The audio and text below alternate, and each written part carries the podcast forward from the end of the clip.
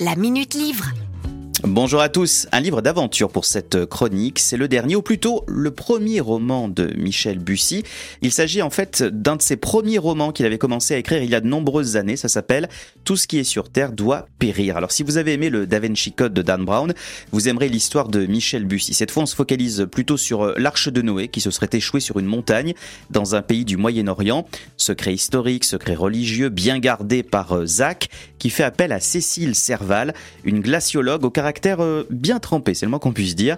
Leur périple va les emmener à Bordeaux, à Hong Kong, dans bien d'autres pays, mais tout cela ne serait rien sans une bonne poignée de méchants bien déterminés à faire échouer les plans de Zach et Cécile.